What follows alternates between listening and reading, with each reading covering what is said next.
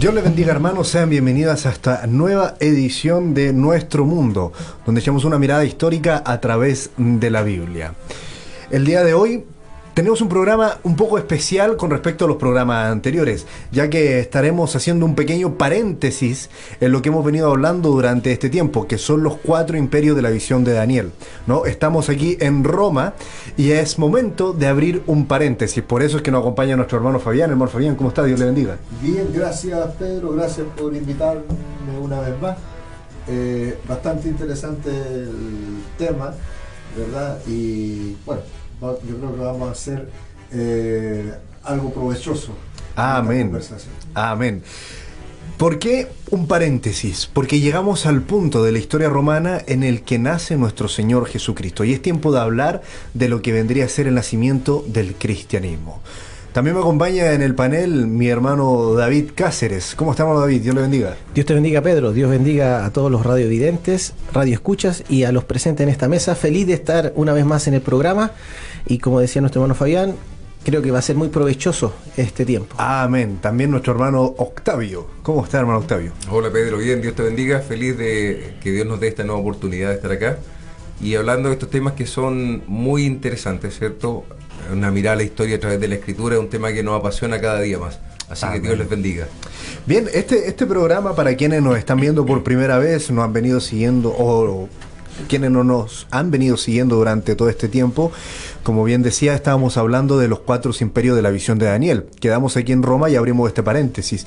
Y en el panel, quienes me acompañan no es como que fueron escogidos al azar digámoslo así, porque nuestro hermano David Octavio Fernández Guerrero, él es profesor de historia y nuestro hermano David Cáceres, él es un predicador, joven y con una trayectoria con la cual ha demostrado también este amor por la historia, ¿no? Así que, bien, mi hermano David, ¿en qué quedamos la semana pasada o qué es lo que nos trae el día de hoy?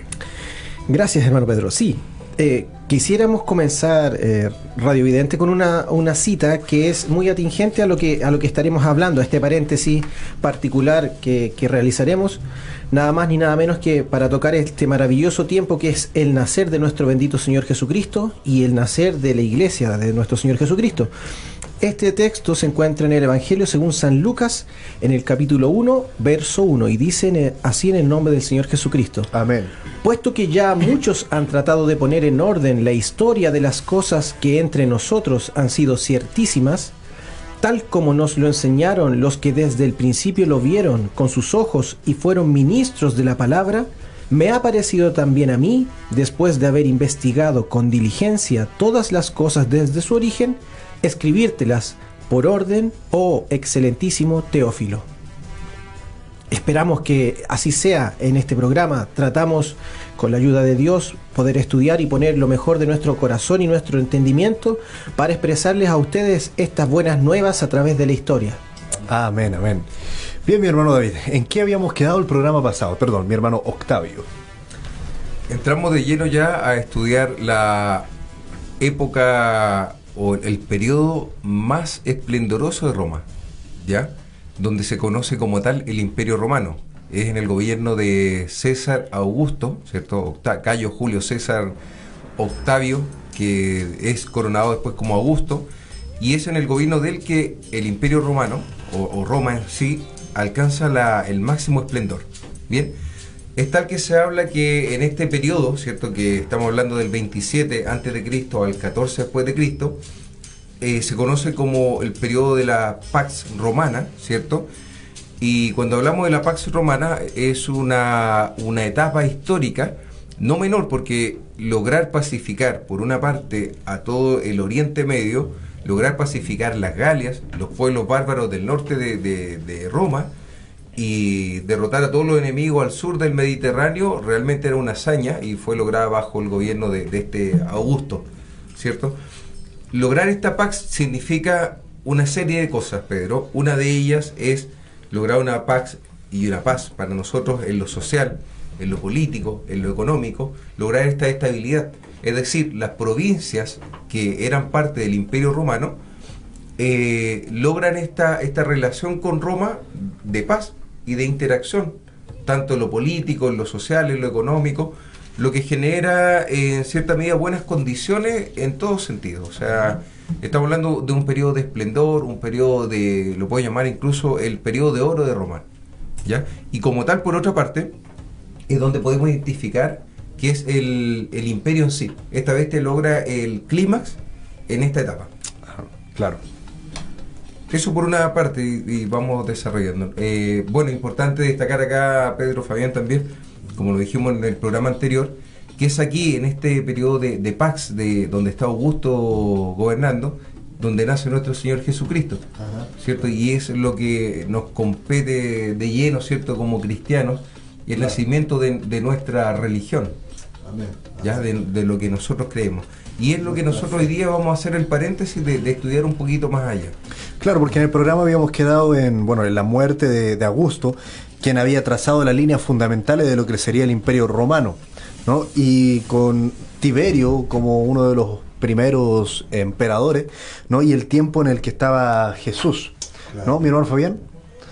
¿Qué, ¿Qué, nos puede comentar acerca de esto, de, de, del nacimiento de Jesucristo en este tiempo tan convulsionado de la historia romana? Claro, eh, bueno, es muy interesante lo que, lo que se puede desprender aquí de la misma escritura que acaba de leer mi hermano eh, David, ¿verdad? Eh, porque es Lucas quien aporta estos antecedentes eh, que son ciertos, ciertísimos, ¿verdad? comprobables eh, del tiempo y nos hablan del, del, tiempo político-social que estaba viviendo justamente cuando eh, viene nuestro Señor. Ahora, en, el servicio de hoy día, el, el, pastor nos hablaba acerca de, y citaba de el comienzo de la era cristiana, ¿verdad? Que inmediatamente nosotros pensamos, o cualquiera pudiera pensar que el comienzo de la era cristiana es con Cristo, con el nacimiento de Cristo. Claro, que pero ser como lo más razonable. En lo, en lo, lógico, claro. Pero entendemos que el comienzo de la edad cristiana, ¿verdad? Comienza con el precursor de Cristo. Y el precursor de Cristo fue Juan. Y es el, el, el Lucas, aquí el evangelista Lucas, que a modo de reportero eh, comienza contándonos esta historia y nos posesiona en el escenario eh, político-social que había, porque en el capítulo 1 hace su, su, introducción, en el capítulo 2 comienza a hablar de la, de la anunciación de, de, Juan, y ya ahí creo en el capítulo 2 donde eh, entrega el dato de que se fue promulgado por César el censo. ¿ah? Entonces ya hay un dato que comprobable, ¿verdad?, en, en, la, en la historia. Nombra también al gobernador de Siria, y, pero luego en el capítulo 3 eh, ya entrega esta serie de, nombres de personajes donde nos habla de César, habla de los tetrarcas, habla de quién era el sumo sacerdote. Entonces uno se puede hacer una idea eh, clara, cierta, de cómo estaba el acontecer eh, político-social en los días de nuestro Señor. Ahora, estamos hablando, como decía Pedro en su introducción, eh, el tema general por supuesto, son estas bestias de Apocalipsis, de estas bestias de, Daniel, ¿verdad? Y eh, que finalmente son imperios y el imperio romano es el que nos compete. Pero qué lindo es abrir este paréntesis. Me gusta mucho que se haya usado el término paréntesis porque hay un, un, un temita que, que yo predico a veces para, para jóvenes donde le hablo justamente sobre el paréntesis de gracia, porque recordemos que en Efesios 2, cuando se, eh, el apóstol Pablo deja esa tremenda cita de por gracia soy salvos, es entre paréntesis. Entonces me gusta mucho que haya sido, que se abra este paréntesis para hablar justamente de, de nuestro Señor Jesucristo, su nacimiento, ¿verdad? su ministerio y cómo estaba el ambiente político eh, social en ese, en ese tiempo. Como dice mi hermano eh, Octavio, es muy importante tener presente que nuestro Señor no vino en cualquier tiempo ni, ni, vino en cualquier lugar, ¿verdad? Vino en el lugar exacto, en el tiempo preciso, un tiempo en que se había conseguido la paz, ¿verdad? Entre comillas, la paz, ¿verdad? Porque, eh, pero sí se habían eh, acomodado ciertas situaciones que estaban propicias para el Señor, su venida y la propagación del Evangelio.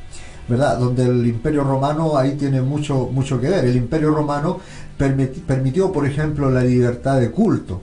Como ellos eran paganos, no tenían problema con eso. Cada cual podía adorar y creer en el Dios que quisiera, ¿verdad? Eso era, y, siendo Judea eh, una provincia del Imperio Romano, también en Judea entonces se podía predicar el, Evangelio, entre comillas, el Evangelio nuevo que traía que traía Jesucristo. Y claro, eso causaba la irritación de los grupos extremos eh, religiosos justamente de, Israel, de, claro, de Judea. Sí, e, es cierto. Podemos apreciar, según la historia, según eh, la historia del cristianismo, eh, que había muchos, muchos, muchas facciones, por así decirlas, en el tiempo de, Jesús, pero las principales eran los, los fariseos, los saduceos, celotes y los esenios.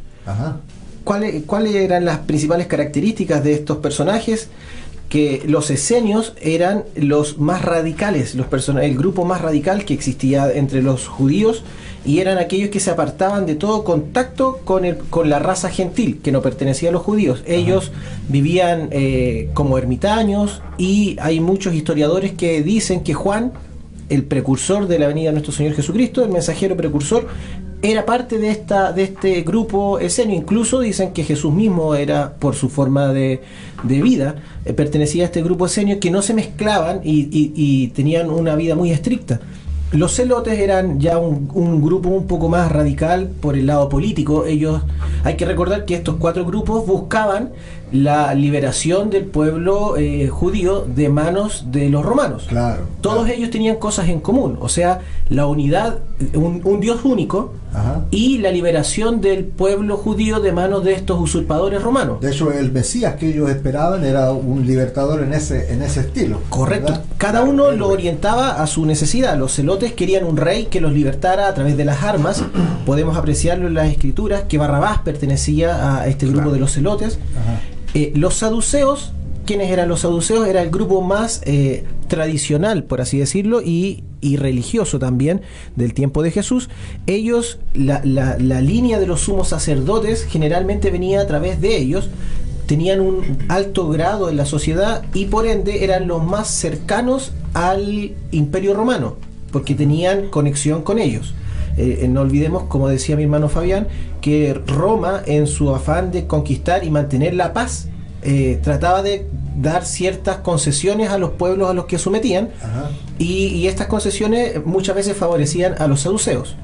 Y los fariseos, que a todo eh, estudioso de la Biblia puede saber que era el grupo como al que Jesús más atacó, entre comillas, o criticó, eh, los fariseos era el grupo más moderno, más moderno por así decirlo, y eran como eh, contemporáneos y, era una línea nueva de los saduceos y ellos creían en otras en otros pensamientos que los saduceos no consideraban que tenían fundamento en las antiguas eh, leyes de ellos, por ejemplo la resurrección y la presencia de ángeles. Los fariseos se diferenciaban principalmente con los saduceos de eso, los fariseos no estaban tan, eh, no tenían su centro de unidad en el templo, a diferencia de los saduceos, que como ellos tenían el linaje sacerdotal, ah. ellos tenían su centro de unidad en el templo, los fariseos no, lo tenían en la ley. Ellos guardaban la ley. Es por esto que una vez, viendo el tiempo más adelante, cuando, cuando el pueblo de, la diáspora los saduceos pierden todo control o, preponderancia y aparece la figura de los fariseos, porque ellos son los que conservan la ley. Claro. Eh, eh, y, no solamente la ley, sino que Jesús dice que tienen muchas eh, interpretaciones y es por lo que los ataca. Eso, esos son principalmente los grupos que estaban en el tiempo, en el tiempo de Jesús. A mí me gustaría agregar algo más. Ahí hay, un grupo adicional que está muy presente en la, en la escritura, y no menor de destacarlo. Y vamos a, bueno, como dice nuestro programa, ¿cierto? Una mirada a la historia a través de la escritura.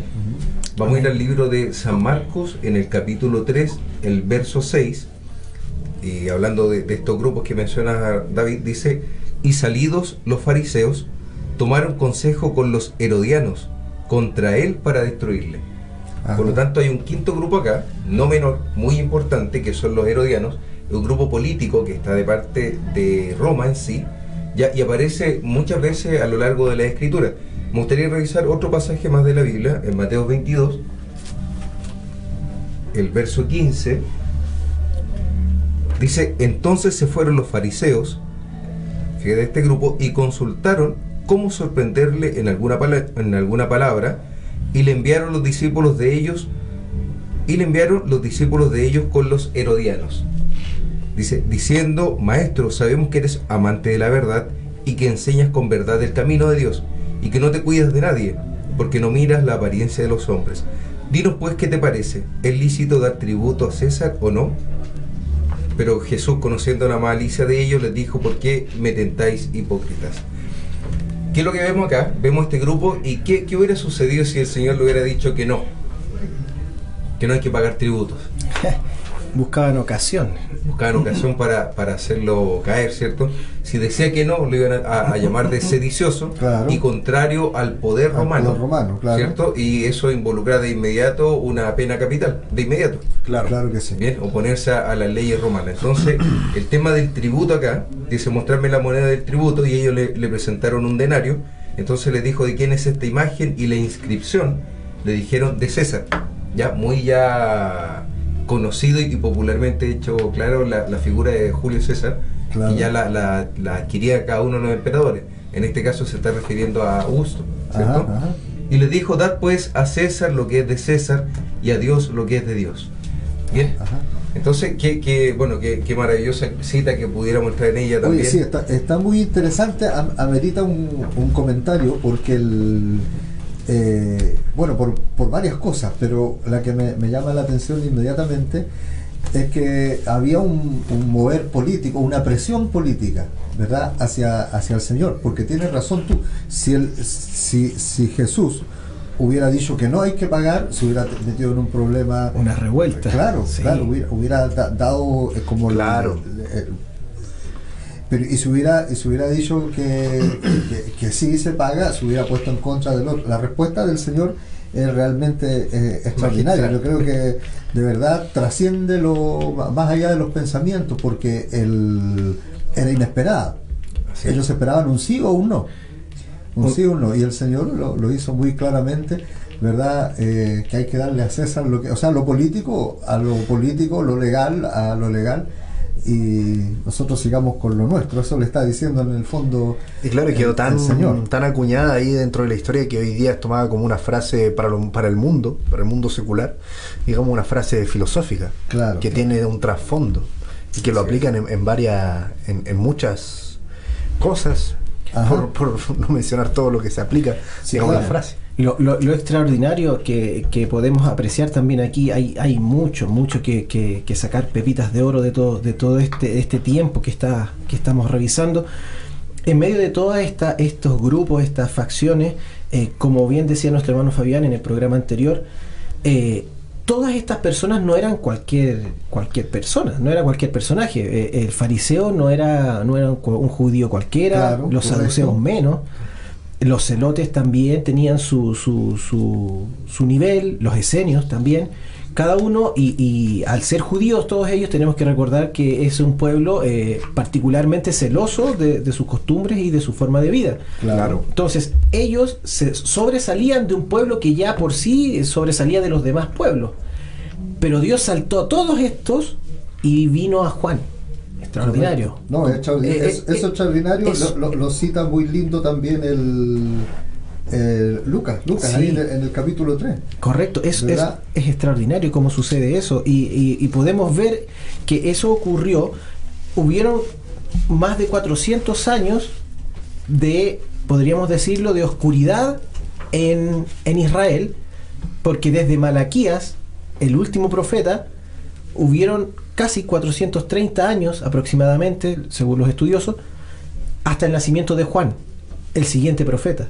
En, Ajá. en es- en ese tiempo llamado intertestamentario eh, ocurrieron sin, in- sin fines de, de acontecimientos, pero no hubo palabra de Dios para el pueblo de Israel. Y la palabra de Dios vino a un hombre, a un hombre que pudiéramos decir, no era, no era cualquier hombre tampoco, porque eh, eh, como, como escuchábamos en el mensaje de hoy y, y a medida que ha predicado nuestro pastor, eh, por inspiración, él vino, no, no, no vino de una forma cualquiera. Hubo un suceso con su, con su padre, Seguro, Zacarías, claro. que tuvo una visitación de ángel. O sea, no era, no era, no era alguien no conocido, pero no era ni popular, ni fariseo, ni saduceo, ni preparado, ni estudioso. Ajá. Claro. Fue, fue eso, fue extraordinario. Y Dios vino en ese momento y, y preparó el camino para la persona misma de Emanuel, Dios con nosotros. En el tiempo, como decía nuestro hermano David, Octavio, en el tiempo del auge del imperio romano, en el tiempo donde el, el imperio eh, gobernante del mundo de ese tiempo tenía a un hombre Dios, ¿cierto? Claro. Porque ya César tenía el- el- el- el nivel, un rango divino. Por, por supuesto. Ellos tenían a un hombre Dios, en ese tiempo, Dios, el verdadero hombre Dios vino a la tierra. Ahí está lo insidiosa de, de la pregunta que, que traían estos, estos fariseos. Eh, es importante porque quisieron reducir, en verdad pudiéramos decir en cierta medida, quisieron reducir todo lo que, lo que representaba Jesucristo, ellos lo, lo quisieron reducir en, un- en una cuestión netamente política, ¿verdad? Y Net- económica, eh, eh, religiosa, y claro, o sea, porque si el Señor hubiera dado un sí o un no, hubieran, eh, eh, ¿me entiendes?, atentado contra la esencia de la venida de nuestro Señor. Correcto. Por eso la, la- la respuesta fue, bueno, él era, él era la palabra, así que tenía el completo eh, control de lo que iba a decir, Amén. ¿verdad? Seguro Por que eso sí. está muy linda esta respuesta. De lo que tú estabas eh, comentando recién, me gusta mucho aquí como lo dice eh, Lucas cuando hace, hace esta descripción de cómo viene la palabra al profeta, al precursor, cómo viene saltándose todos los títulos, todos los grandes, ¿verdad? Ahí en, Lucas 3, lo citamos el domingo pasado, pero me gusta mucho, en el año decimoquinto del imperio de Tiberio César, siendo gobernador de Judea, ya nombró a César, ahora al gobernador eh, Poncio Pilato, a Herodes, tetrarca de Galilea, y su hermano Felipe, tetrarca de Iturea, ¿verdad? Y de la provincia de Traconite y Lisanías, tetrarca de uno dice, ¿y para qué nombrar tan, para qué era tan necesario nombrar tantos tantos personajes y tantos títulos? ¿Verdad? Dice, sí, provincia. y siendo sumos sacerdotes Anás y Caifás, vino palabra de Dios a Juan. Juan no tenía ningún título. No, Juan, eh, si fuera por un título, era hijo de Zacarías en el desierto. Maravilloso. Lo encuentro, lo encuentro genial. La palabra de Dios se saltó todo lo, lo- importante, humanamente hablando, ¿verdad? Todos los dignatarios y va ahí a Juan. ¿Cómo me gusta esa, esa expresión? Lo que el hombre considera grande, Ajá. Dios, Dios se saltó todo eso y, y vino a, a- a cumplir su plan en Juan. Sí, señor. Eh, eh, también eh, pudiéramos sacar una deriva, una segunda derivada de, de por qué, por qué Lucas eh, nombra tantas, tantas, tantos personajes Ajá. y es que podemos apreciar que nos está colocando en un lugar en un tiempo específico, en un tiempo específico en la historia. Claro. ¿Cuándo sucedió esto? Algo verificable, algo comprobable. Correcto, esa es la importancia que cua- tiene. Claro, cuando estaba este personaje en el eh, era el rey, el, Sí, emperador, cuando este era el, el tetrarca, eh, o sea, ustedes vayan a los escritos y revisen, existían estas personas en ese tiempo, en ese tiempo de la historia, como dice un historiador por ahí, Dios rompió lo eterno y llegó a la historia. Amén. Entró al tremendo, tiempo. Qué lindo, claro. Y saltó por encima de todos lo- los órdenes, digamos, que, que la cultura romana estaba implantando dentro de, la- de las demás culturas. Porque eso es lo que era la bestia romana. Es increíble porque cuando habla de que despedazaba, ¿no? Habla de la bestia de Daniel, ¿no? Que era una bestia deforme, monstruosa. ¿No? que llega donde, donde un pueblo lo despedaza, esta carne, devora la carne, la devora completa, uno no lo aprecia en la historia, ¿no? Ve que llega al pueblo, lo toma y ellos siguen con su, con su orden, su digamos su religión, Como su que- culto. Como que los someten pacíficamente. Claro, como que los someten pacíficamente, pero uno no, nos podemos dar cuenta a través de todo esto que hemos conversado aquí, que, que estaban destruyendo el espíritu, lo estaban dividiendo. Y ahí se puede apreciar eso de que desmenuzaban Claro. la carne, la dividían completamente. Bueno, eso también lo conversábamos fuera de, de- de cámara y de micrófono con nuestro hermano Octavio, una de las estrategias romanas que hasta el día de hoy se ocupa como una manipulación social, que es el tema de polarizar, polarizar un pueblo Claro. hacer que, que no te vean a ti como enemigo, sino que entre ellos mismos ya vayan. Hoy día se aplica el tema ideológico. A través de la retórica. Eh, algo extraordinario. Y hermano Octavio, ¿en qué estaba? ¿Qué, qué se puede decir acerca de, de- de Roma y Judea en este, en este tiempo en específico? Estamos hablando desde Augusto, eh, Tiberio y antes de caer en, en Calígula. Perfecto. Eh, bueno, hay tantos temas que uno no haya por dónde hincarle el diente a esta cosa, porque es, muy amplio y podríamos hablar desde varios enfoques eh, esta, este contexto histórico en este minuto. Eh, pero remitiéndonos a la pregunta y, viendo la, la- la escritura, ¿cierto? Eh, Lucas, ¿qué es lo que hace? Es situarnos en un contexto histórico puntual, ¿cierto? Para que no, ca- no, no quepa ninguna duda de que el hecho de que nuestro Señor Jesucristo y, y su precursor y todo lo que conocemos, estuvo situado en la historia, si alguien quiere revisar, ah, ok, Tiberio, estaba este, Herodes, este otro, o sea, no te da lugar a que puedas eh, dudar de que el hecho histórico sucedió. Claro. Ya, eso es lo primero. Esa es la importancia. Podemos apreciar el, el- el- la- la- el profesionalismo de Lucas. Seguro. Efectivamente. Y por otra parte, ¿qué podemos destacar acá? Eh, respondiendo a ambas preguntas eh, de Pedro, ¿cierto? Una de ellas es que los judíos estaban buscando liberación y llevaban años esperando un Mesías que era quien los iba a libertar. Y esta liberación de ellos, eh, en este minuto tan convulsionado, es una liberación eh, desde su prisma de carácter político, no una liberación de carácter espiritual, ya que era lo que está, Dios estaba proveyendo lo que él prometió, un Mesías, un libertador, pero ellos estaban esperando, o sea, las expectativas versus lo prometido eran muy distintos. Ajá. Están esperando un Mesías que viniera con, con el poder de destruir a esta bestia, ¿cierto? A este Claro. imperio, del cual ellos, eh, y, y vienen varias frases a la, a la- a la mente, ¿cierto? Eh, a este imperio con este poder engañoso, ¿cierto? Que de manera muy engañosa Roma conquista, gobierna, y tú piensas que eres libre. O sea, los judíos cuando Claro. se enfrentaron con el Señor, el Señor les dijo, conoceréis la verdad y la verdad los hará libres. Y ellos le dijeron, ¿de qué libertad si somos libres? Ajá. pero engañándose ellos mismos estaban siendo eh, su- eh, subyugados por Roma. Ya eh, llevaban un buen tiempo subyugados por el gran imperio romano, por lo tanto, eh, mintiéndose a sí mismos y esperando otra expectativa y no reconociendo la manera provista por Dios en ese minuto que era proveerles el libertador que estaban esperando, Era ¿cierto? Prometido y, que necesario. Entonces, eh, el contexto de, de Judea en este minuto eh, es bastante álgido, ¿cierto? Por un lado hay facciones que esperan un libertador, un Mesías que venga con violencia, ¿cierto? Irrumpa en la historia y derrota a estos, a estos romanos. Así lo esperaban, así era la, la mentalidad de ellos.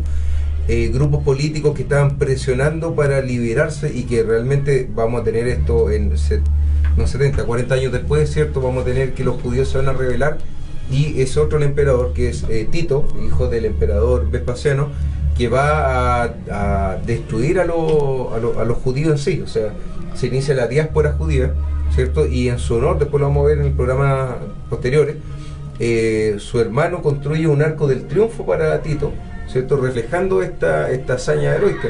Y podemos ver los murales también, como los soldados romanos salen con el, el, candelero, ¿cierto? Y lo- lo- los instrumentos sagrados de, de los judíos. Por otra parte, Judea, volviendo ahora al tema eh, histórico y político también, Judea es una provincia y como lo hemos conversado en otras oportunidades, clientelar, o sea, están proveyendo, o de, en este caso de tributo, o sea, no, bueno, detalladamente uno identifica ciertas provincias con determinados elementos. Claro. Por ejemplo, Egipto era el granero de Roma, así se le conoce en la historia. Ajá. Entonces, el granero de Roma. El granero de Roma, proveía de trigo, proveía el alimento a Roma. Claro. En este De- otro sector, Desde eh, José hasta el tiempo de Jesús fue el granero. el granero. Ajá. Entonces, Judea en este caso eh, provee los tributos, ¿cierto? Y son áreas comerciales, son de tráfico comercial con Oriente. Claro que sí. sí. ¿ya? Entonces, principalmente eh, es el tributo. Y cuando hablamos de esta escritura, de, de pagar los tributos, es un tema muy que hoy día provoca mucho escosor. O sea, Sí, claro. discutir, legislar con respecto a los tributos, a los impuestos, es el temazo de los gobiernos. O sea, Sí. con eso o ganas o pierdes popularidad. Por lo tanto, en este minuto es álgido. La, la pregunta que le están planteando al Señor es una, eh, no la miremos, no miremos a menos la inteligencia de quienes están haciendo esto. No, claro. Como era- dijo David era, era insidiosa. Los fariseos y los, herodianos eran tipos muy experimentados, estudiantes, estudiosos, ¿cierto? De todos estos contextos religiosos, políticos. Y claro, no fue así como que se le ocurrió ir a hacer una pregunta, no, la como, no, mira, preguntémosle esto. No, no, no. Fue como muy estudiada la pregunta y era la respuesta muy estudiada. Fue una jugada se dice que sí, se va a ganar el odio de esto, otro, nada. Se dice que no, se va a ganar el odio del imperio y como nosotros herodianos vamos a decirle al César, a Herodes, el ¿cierto? El gobernador, que esto dijo este líder. Mira esto, eh, mira esto aquí, dice, la pregunta en el contexto en que estaba planteada casi le obligaba a decantarse como colaboracionista del régimen ocupante de Palestina o como un revolucionario. O sea, estaba presionando, obligando para que eh, nuestro Señor se, identificara con un colaboracionista del régimen opresor, ¿verdad? claro o como un revolucionario. Por eso que es, tan importante la, respuesta, porque la respuesta no tiene para nada nada de, tendencia ningún política ni nada, ningún tinte. Muy clara pero sin tinte. Claro. O sea, darle a César lo que, lo que es Es completamente aplicable para nosotros hoy día. Correcto. Claro, completamente Es una respuesta salomónica. me recuerdo de, de la ejecución de la ley de Salomón. Partan al bebé eh, nadie, se, nadie se esperaba esa acción. Nadie se esperaba esa, esa, eh, uno más grande que Salomón. Pero había uno más ah, grande que Salomón. Me, recordaba, David, de lo que tú comentabas y, de, lo que eh, expectativa versus realidad. Eh, ahí hay un mensaje extraordinario, hermano Fabián. Yo creo que también debe venirte a ti, que es la problemática que hay entre el emisor y el receptor. Ahí hay un tema tremendo. Dios a través de sus profetas entregó un mensaje. El mensaje eh, no tenía problema, pero el receptor analizó la información de una forma según sus propias necesidades, sus propios requerimientos y, tradujo el mensaje de una forma equivocada. Por eso el profeta nos dice que tenemos que tener eh, o la necesidad de revelación. Claro. Eh, es extraordinario, extraordinario eso. A mí me, Usaste una, palabra ahí para referirte al cliente, ¿cómo es? Clientelar. Provincia clientelar. Clientelar, claro. Sí, clientelar. Yo también, el, aquí en los materiales que había estado estudiando, eh, un, un, escritor historiador decía que este Herodes, ¿verdad? Era un rey cliente de Roma. Un rey cliente, cliente de Roma. Eh, y era rey de, de Judea y los judíos no querían rey, no, tenían rey, o sea, fue puesto, impuesto por el, imperio dominante que era, que era Roma. Roma. Ahora, una de las cosas también eh, apreciables de, poder comentar respecto al, al tiempo este preciso en el que vino nuestro Señor, que tiene que ver con lo que citaba recién del punto alto que había alcanzado el imperio romano, ¿verdad? Donde no estaban construyendo caminos, los caminos ya estaban construidos ¿verdad? Porque los caminos se, se construyeron principalmente para avanzar con las, con las conquistas. Entonces cuando llega nuestro Señor, comienza a, hacer su misión, ¿verdad? Iba de un lado hacia otro, usaban estos caminos, usaban los caminos del propio, eh, de la que hizo la propia bestia eh, de, Roma, ¿verdad? Ahora, si miramos un poquito más adelante, y eso mirando hacia el tema futuro, ¿verdad? el, cuando ya eh, entra el apóstol Pablo en acción, usó estos caminos, usó estas vías, usó estas rutas para la propagación del bendito evangelio de nuestro incluso la nacionalidad.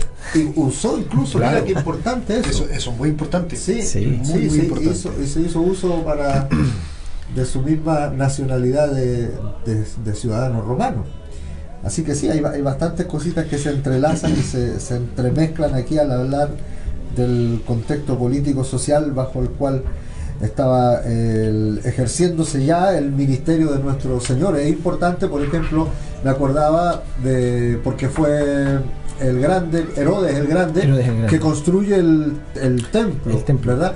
De los cuales, dentro de todas las cosas, que, o las pocas cosas tal vez que podían sentirse orgullosos los, los de Judea, era de su templo y en esa, eh, en, esa instancia, cuando van pasando con el Señor y le dicen al Señor, Señor, mira, mira qué templo que tenemos.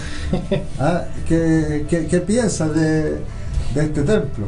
¿Verdad? Y, una, una vez más apuntándole, eh, o sea, queriendo desviar un poquito del, de la de la cosa principal a la cual venía nuestro Señor. Nuestro Señor no tenía nada que ver con, el, con ese templo. Correcto. Y la respuesta del Señor fue, bueno, no va a quedar, de esto no va a quedar nada, fue una respuesta profética, ¿verdad? Respecto, respecto a eso.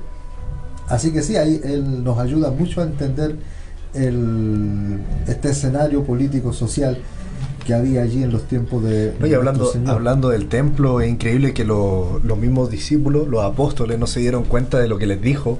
Ajá. Ni, ni siquiera ellos comprendieron cuando se refirió al templo, Ajá, claro. diciendo destruir este templo y en tres días lo, Correcto. lo levantaré. ¿no? Y, y lo cuestionaron al Señor. Sí, claro. ¿Cómo se ¿verdad atrevía a sí? decir esto? Como estamos ya pasado un poco más de la mitad de nuestro tiempo eh, común, digamos, de, de lo, de lo normal, ¿no? Me gustaría hacer, abrir un paréntesis en este paréntesis. Esto parece una, parece una ecuación matemática ya. Compleja, de, esa- de esas que nos gustaban mucho. esa, esa X que nunca encontré. en la- Abrir un paréntesis en que hace algún tiempo ya venimos hablando en los programas de un pequeño concurso que hay, ¿o no? Nuestro hermano David Cáceres, ¿cierto? Hay un concurso que nosotros hemos estado intentando hacer para quienes escuchan el programa Nuestro Mundo en Radio Obra Misionera. ¿De qué trata el concurso, mi hermano David?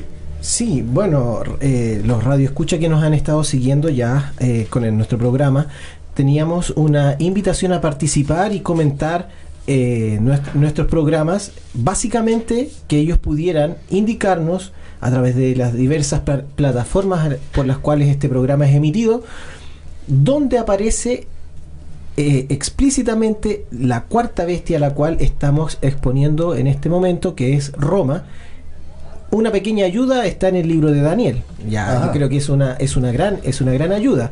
Pero necesitamos eh, que ustedes, hermanos radio vidente, radio escucha, que deseen obtener este libro que es El mártir de las catacumbas, una novela histórica, histórica, una novela histórica, bien digo, y puedan eh, decirnos cuál, dónde, en qué capítulo, en qué versículo del libro de Daniel aparece reflejada esta cuarta bestia, Roma. En cualquiera de nuestras plataformas. La idea es que el premio se lo va a llevar el primero en comentar la cita bíblica. La cita bíblica Ajá. donde aparezca esta cuarta bestia. Ya, el hermano ahí dijo bastante, dijo en Daniel. El, el- el libro, el libro es el libro de los... El libro, el libro de Daniel, pero necesitamos No, no, no, saber... no, el de- ah, el libro, el, mártir, el mártir de las Mártir de las catacumbas. Una Ah, novela histórica. sí, sí, por ese, libro es excelente. extraordinario. Es muy buenísimo. Es extraordinario. Me recuerdo que, que Daniel, mm, un, un hermano de, de nosotros, de aquí de la iglesia, de nombre Daniel, no recuerdo su apellido, una vez estaba contándolo y era muy niño, estaba contando una escena del libro Ajá. y dice que, dice que se le acercó a alguien y le dijo, oye hermano, ¿y en qué película es de la que está hablando? Porque lo contó tan detallado, tan espectacular la, la escena de la pelea de Manser de, en Gladiador.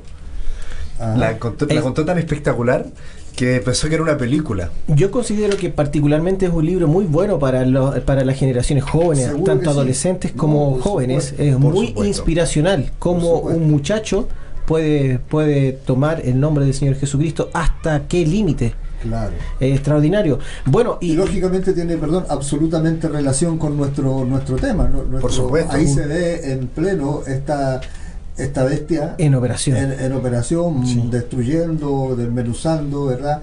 A nuestros hermanos, eh, a nuestros primeros cristianos. Bueno, eso ya en materia del, del próximo.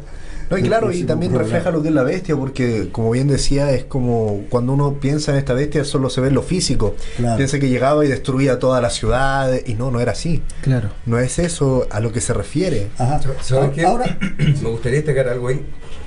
Es increíble que esta religión, como dice acá uno de estos autores, Pierre Grimal, ¿cierto? Eh, en el libro El Imperio Romano, dice que estos hombres predicaban algo de un tal Cristos, ajá. ¿ya? Entonces dice, bueno, estaba surgiendo este, esta religión, llamada el camino, despreciada por un hombre, ¿cierto?, que la fundó. ¿Y cómo genera, después de 50 años, un golpe tan duro a Roma que se ve amenazada y que, incluyo, que incluso, perdón, buscan exterminar esta religión? o sea, claro. imagínate la amenaza, que uno lo, lo ve así, pero se sintió tan amenazado el imperio romano y los emperadores que buscaron destruirlos. Hay, hay, hay algo. Entonces, mi- mi- imagínate el poder que no estaba a la vista, pero sí Satanás, eh, eh, identificado aquí en, en, esta bestia, sí podía identificar en estos pequeños, eh, en este grupo pequeño de personas, lo que se veía venir. O sea, lo, el poder que venía avanzando en este grupo que eran despreciados, oye, ¿qué van a hacer estos, como dicen por acá, estos patipelados, ¿cierto? Este, este, grupo, ¿qué, ¿qué, van a hacer? ¿Qué poder van, qué van a destruir? ¿Qué van a causar? Están predicando el fin del mundo, la segunda venida de un tal Cristo. Pero imagínate que el diablo identificó en ellos este, eh, teniendo legiones, teniendo ejércitos, imperios los que derrotó. Pensemos en Cartago, en Aníbal, en todos estos, que, estos grandes. Y ahora se siente amenazado por un grupo de cristianos que su única arma es, un, porque todavía no está la Biblia bien codificada, unos pergaminos ¿eh? y unas cartas. Tremendo claro, pero el poder, el poder que tenían claro, uno dice quizás eran unos poquitos, pero esos poquitos en un momento convirtieron a 5000 y, empezaron a crecer de una forma vertiginosa y el poder que tenían es, es, es, aquello que cada uno de nosotros estamos anhelando y sabemos por fe que es la promesa que, Dios está prometiendo para este día. Ojo que se empezaron a convertir también eh, muchos ciudadanos romanos. De hecho, en aparece en la historia en el librito allí se, se, menciona, de eso, de eso, de eso, trata. De eso trata, por eso es muy interesante el libro. Me acuerdo en haber leído del del el soldado romano que clavó la cruz en el corazón del, en el costado del Señor. Eh, creo que hay por ahí también un testimonio, voy a buscarlo, de que sí se convirtió también en se, se, hizo cristiano. Eh, eh, se llamaba lo de Cayo Longini, Longini el, era, su nombre. Y eso también eh, preocupaba, preocupaba a los. Sí, creo, creo que esa historia también se refleja en la, película La Pasión de Cristo, porque es una, es una escena, nada está, hecho, está hecho al azar dentro de una película. una, escena Cuando lo clava, el hombre cae de rodillas. Sí, claro. Y se golpea la cara y se ve así. que bueno, la Biblia, en la Biblia está escrito en la Biblia, correcto. Claro, pero, tiene una reacción, pero lo, lo, lo muestran no como una reacción así, porque ojo, también en la película la misma película esta, se caen en algo que para mí es un detalle gigantesco. Que cuando él les dice yo soy, ellos tropezaron y cayeron y no lo muestran. Eso es Entonces solo se detienen en ese detalle, por eso les digo, no es como algo así como al azar que, que les pasó. Lo que pasa es que, la, bueno, la, Biblia, sobre todo para nosotros que la podemos mirar y, volver a mirar y volver a mirar una escritura y cada vez como que nos sale algo nuevo, en esa escritura que tú citas eh, le pregunta dos veces. o, le preguntan dos veces porque él vuelve a decir, después que se cayeron y se levantan, le volvieron a preguntar y él dice, os he dicho que yo soy. O sea, le, vuelve a decir, claro, eso no se ve en, en, los detalles. Hay algo extraordinario. Oye, pero hablando de la, bestia de Roma, la, bestia muestra su ferocidad, ¿verdad? porque claro, decimos, tú lo decías recién como profesor, ¿verdad? De que eh, el imperio romano había alcanzado una estabilidad, ¿verdad? Tanto así que se le llamaba un tiempo de paz.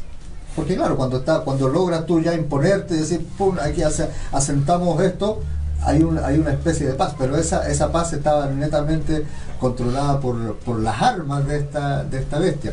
Una de ellas, me parece que lo, lo, leíste ahora, era la crucifixión, como un elemento de, de, escarnio, de, de, amedrentamiento, ¿verdad? Para todos estos, estos celotes que querían eh, eh, iniciar alguna insurgentes, alguna insurgente que querían levantar.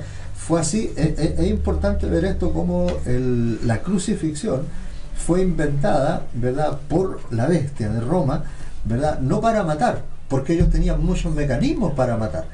La, la crucifixión es una muestra de esta crueldad de la bestia, donde no te quería matar de buenas a primeras, te quería hacer sufrir de una manera eh, que produjera escarmiento y, temor. correcto. escarmiento para la gente, vergüenza para el condenado, ¿verdad? Lo, colgaban ahí en, la cruz. Bueno, sabemos eso, lo hemos escuchado tantas veces, pero no te colgaban para que te murieras en el momento. Para eso mejor te concedían el honor de cortarte la, cabeza. Y eso no se lo iban a conceder a, cualquiera, había que ser ciudadano romano para alcanzar tal honor. Lo, lo demás, la condena era la cruz y fue allí, bueno, donde por supuesto sabemos que nuestro Señor eh, terminó su su vida aquí eh, humana, digamos. Eh, claro, no fue de la mejor manera. Corre. ¿Y por, qué, ¿Y por qué es tan importante entender lo que sucedía en el, en el tiempo de nuestro Señor Jesucristo de, de, de, forma política, religiosa? Es porque así también podemos tener mayor claridad de por qué eh, el pueblo llevó a Jesús primero a, a donde el Sanedrín, del Sanedrín, ahora alguien pudiera decir, ¿por qué no, no, no, no emitieron un juicio al tiro y ya, crucifixión? Y, no, ellos no tenían, no tenían la autoridad. No, claro. Tuvieron, tuvieron que cumplir estos pasos y no fueron pasos al azar, sino que er- era, era lo que se, se- se- era lo que se realizaba en ese tiempo. Tenían que cumplir eh, primero el Sanedrín, lo- lo- los judíos, después llevarlo a, a los romanos, y eran ellos los que dictaban la ley. Por, por eso, por eso se hizo lo, lo- lo que se hizo con nuestro Señor Jesucristo, Claro. por lo que sucedía en el ambiente político Ahora, en ese momento. cabe señalar que nuestro Señor no fue el único crucificado de la época. Recién acaba de citar que eh, en una, en una, ¿cómo se llama? un control de rebelión se crucificaron más de 2.000. Pa- Parte de la historia de Julio César crucificó a los a los piratas, ¿no? En una de, de- de la historia, estoy retrocediendo un poco harto, bastante, como unos casi 100 años, ¿no? En su historia de joven, cuando los secuestran los piratas, César jura vengarse y al volver se venga y los mata, pero también muestra un acto como de piedad, porque primero los mata y después los crucifica. Claro, sí, Es algo, sí. algo muy interesante porque uno puede decir, ¿para qué los crucifica? Por lo mismo, porque era algo para mostrar el poder, señal, correcto. el poder que No, tenía. la- la bestia siempre, siempre fue cruel, siempre fue. Y claro, y recién estamos, eh, según la línea de nuestro programa, recién nos estamos asomando a lo que vendría después.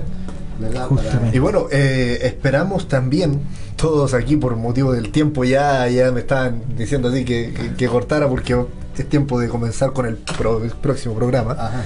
¿no? Eh, por honor al tiempo, y yo creo que esperamos que, este, que esta contextualización acerca de, de los tiempos del nacimiento del cristianismo haya sido de bendición para cada una de las personas que nos estuvieron escuchando en este momento. Amén. Y las cosas que se nos fueron quedando lo tendremos que dejar para el próximo programa. ¿Cuánto se nos quedó? Uf. Mano Octavio, más o menos así como un recuento. Yo creo que va, va- va a dar un programa más lo que se nos quedó, así que retomemos en el siguiente programa lo, lo que se nos quedó. Porque se, se abren muchas muchas muchas escenas acá que podemos hablar de, de cuando toman al señor prisionero, pasa de, de un tipo de, de gobierno a otro, ¿cierto? Sí, ¿Quiénes eran claro. los que gobernaban? ¿Y, y qué pasó ahí que en el intertanto? Sí, y después hay temas religiosos también de por medio cuando comienzan los viajes misioneros y Pablo es confundido con estos dioses, entonces igual hay, hay temas que podríamos mirar ahí. Sí, hay, mucho material, efectivamente. Me recordaba de una prédica hace muchos años atrás de mi hermano Fabián, quizás ni él se recuerda, de, de, eh, esa, esa historia, no sé cómo fue que él, él llegó en ese momento de, de predicación, que cuando eh, los crucificados al lado de Jesús, ¿por qué uno lo vio? Y nuestro hermano decía, quizás sopló una brisa y la sangre de nuestro Señor, extraordinario eso, Ah, sí, claro. golpeó golpeó a este a este ladrón que era tan malo como el otro y cuál fue la diferencia la sangre, La sangre sangre hizo extraordinario la diferencia. extraordinario la sangre Oh. abrió los ojos de, de aquel hombre No, es una historia que escuché hace mucho, muchos años y la verdad me impactó mucho cuando la escuché. Ambos eran ladrones, pero de pronto el- con, con esta convulsión que siente la naturaleza o que sufre la naturaleza, ¿verdad? Por a causa del creador, el profeta también lo dice, estaba ahí eh, muriendo. ¿verdad? En la, en la cruz y de pronto una ráfaga de viento mueve el pelo de nuestro Señor y salpican grandes gotas de sangre sobre el ladrón de la, de ahí de la derecha, ¿verdad? Y cuando ve esa sangre, bueno, reacciona frente a, frente a la sangre. Eso lo uso yo mucho para hablarle a los jóvenes, porque los jóvenes no, no andan buscando ellos la sangre. es una ráfaga de Ah, gracia Te llega una ráfaga de, de gracia y de pronto te ves con la sangre sobre ti del Señor. ¿Qué vas a hacer con ella? Pilato se le quiso ¿Cuánta- sacar. por eso estamos aquí No, nosotros Se peló las manos limpiándosela, Pilato ¿no? enloqueció. gloria a Dios que esa brisa No, es sopló algo sobre, extraordinario. nos- Tenemos sobre mucho, nosotros mucho de qué, de qué hablar, de qué conversar, Amén. De qué seguir hablando acerca. Es que algo extraordinario, algo tan grande. Roma es vasta y enorme. Su historia es tan grande que narrarla en un par de programas es casi imposible, porque hemos saltado mucho desde lo monárquico a lo republicano y de lo republicano ahora estamos en lo imperial.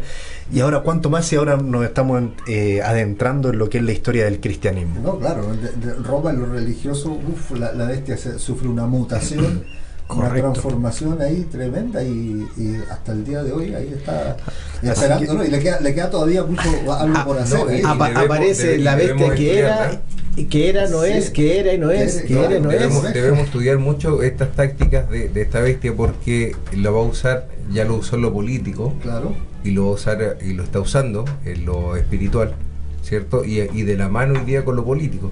Correcto. O sea, Claro. hay que tener identificado porque la Biblia dice que Y lo engañará si económico fuere también. posible a los escogidos.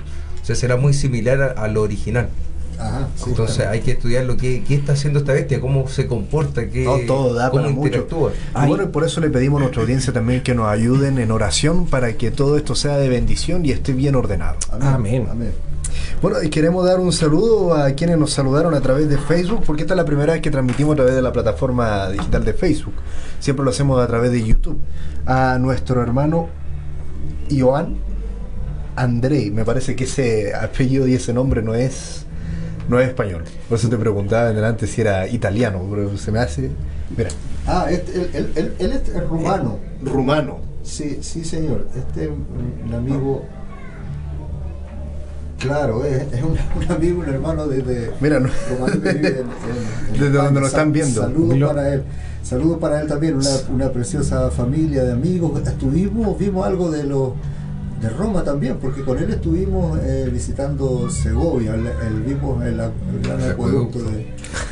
Ha caminado por A la historia. A propósito de, de Romano. Saludos para el, el hermano. Amén. Y un saludo, nuestro hermano sí. Vladimir Carrión.